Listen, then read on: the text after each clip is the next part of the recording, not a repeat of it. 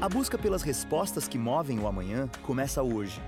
Bem-vindo ao Desafiando o Amanhã, um podcast da Unicinos.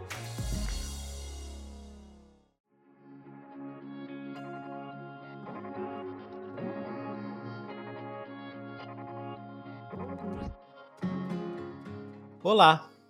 Começa agora mais uma edição do Desafiando o Amanhã, o podcast da Unicinos. No episódio de hoje, vamos falar sobre um sistema inteligente de iluminação pública que utiliza a internet das coisas. Conversamos com o professor da Escola Politécnica, Rodrigo Marques de Figueiredo, que é um dos responsáveis por esse projeto. O desenvolvimento começou com uma parceria entre Unicinos, Thales Group e HDA Iluminação LED.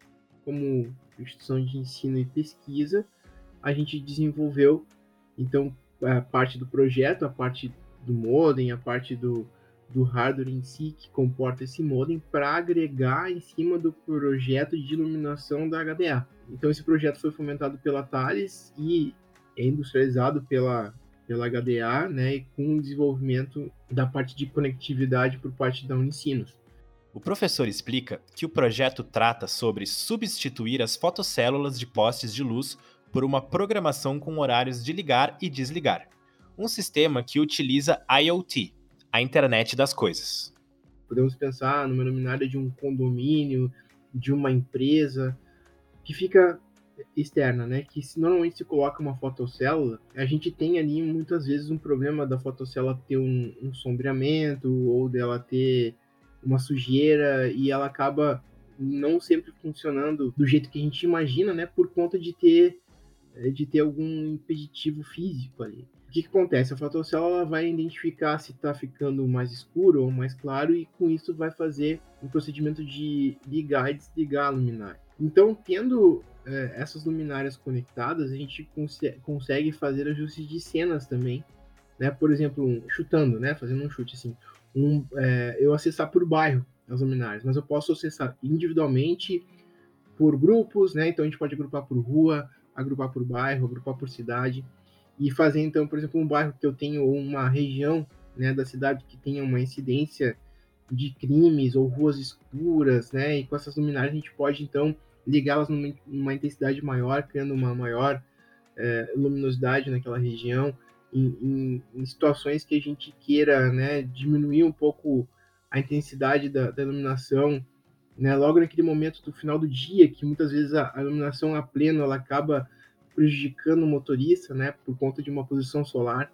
Então, esse tipo de coisa é, se pode fazer com criações de cenas, né, para a cidade e, e, e fazendo a comunicação diretamente com as luminárias. Rodrigo explica como funciona a agenda que dá o comando de horário e tipos de luminosidade.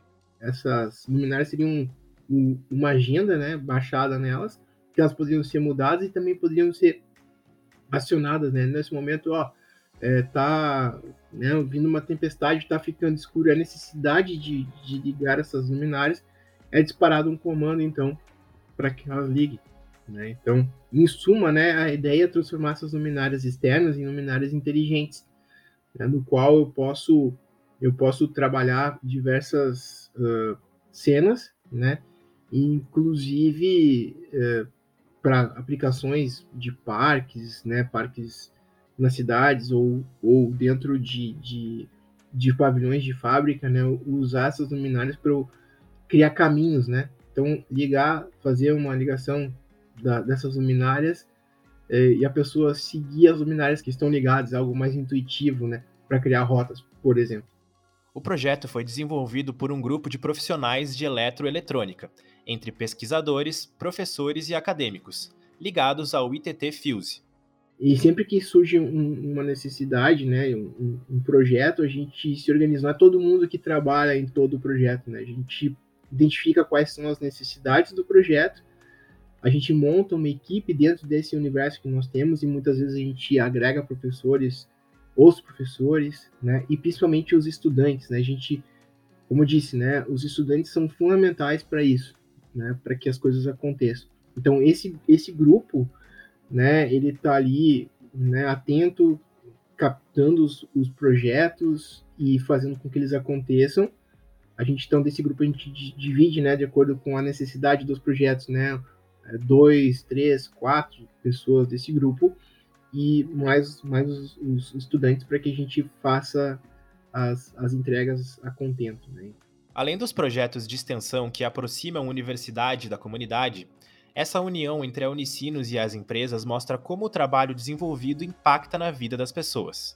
Então, com essa aproximação com a Thales, a gente tem a, a, o suporte tecnológico para poder fazer proposições inovadoras e com a proximidade com as empresas que têm a demanda de tecnologia, a gente faz essa conexão. Empresas que têm uma, uma necessidade né, de, de, de lucro, normalmente, né, e praticamente todas são assim, uh, normalmente elas têm uma, uma visão muito do, do seu usuário. Né, o que nos, nos forçosamente nos coloca né, é, atualizados com as necessidades da sociedade.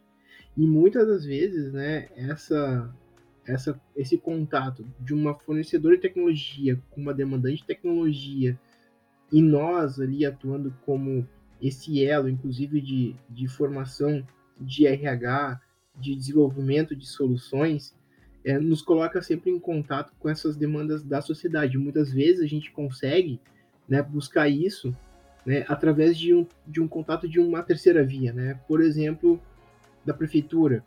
O professor compartilha sobre os principais desafios na criação deste projeto.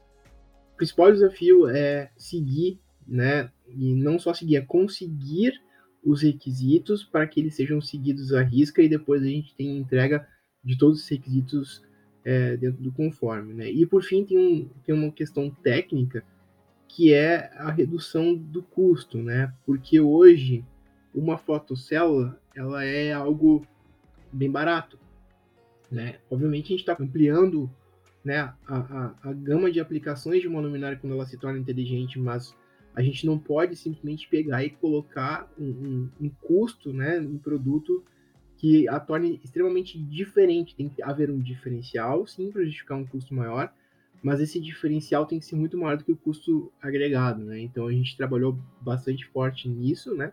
Nessa questão de manter o custo dentro de uma, de uma zona aceitável, que também foi passado pela empresa.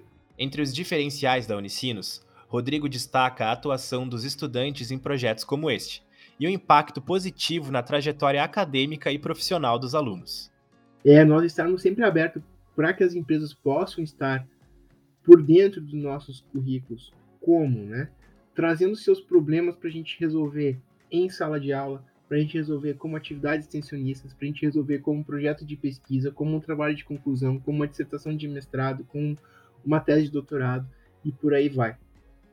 E dentro disso, né, esse projeto especificamente, a gente teve participação de quatro alunos, né? Então foram quatro alunos que trabalharam em diferentes níveis. E quando eu falo de níveis, níveis de, do, do, projeto, né? Na parte de hardware, na parte de firmware, que é a programação dentro dos, dos microcontroladores que ficam né, na, na luminária, uh, na parte de programação do software de gestão, né? Disso, na parte de na parte mecânica, né? Como é que a gente vai acondicionar esse produto lá, como é que vai ser essa dissipação térmica e tudo mais.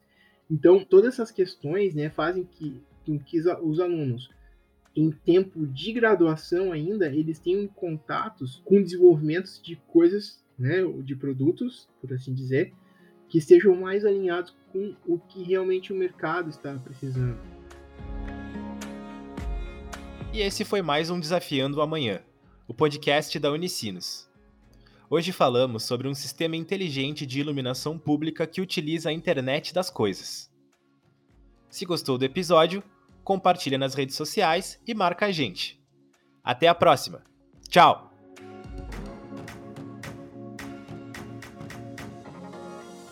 Você acabou de ouvir Desafiando o Amanhã, um podcast da Unicinos. Sempre um novo episódio com conhecimento que busca respostas para o amanhã.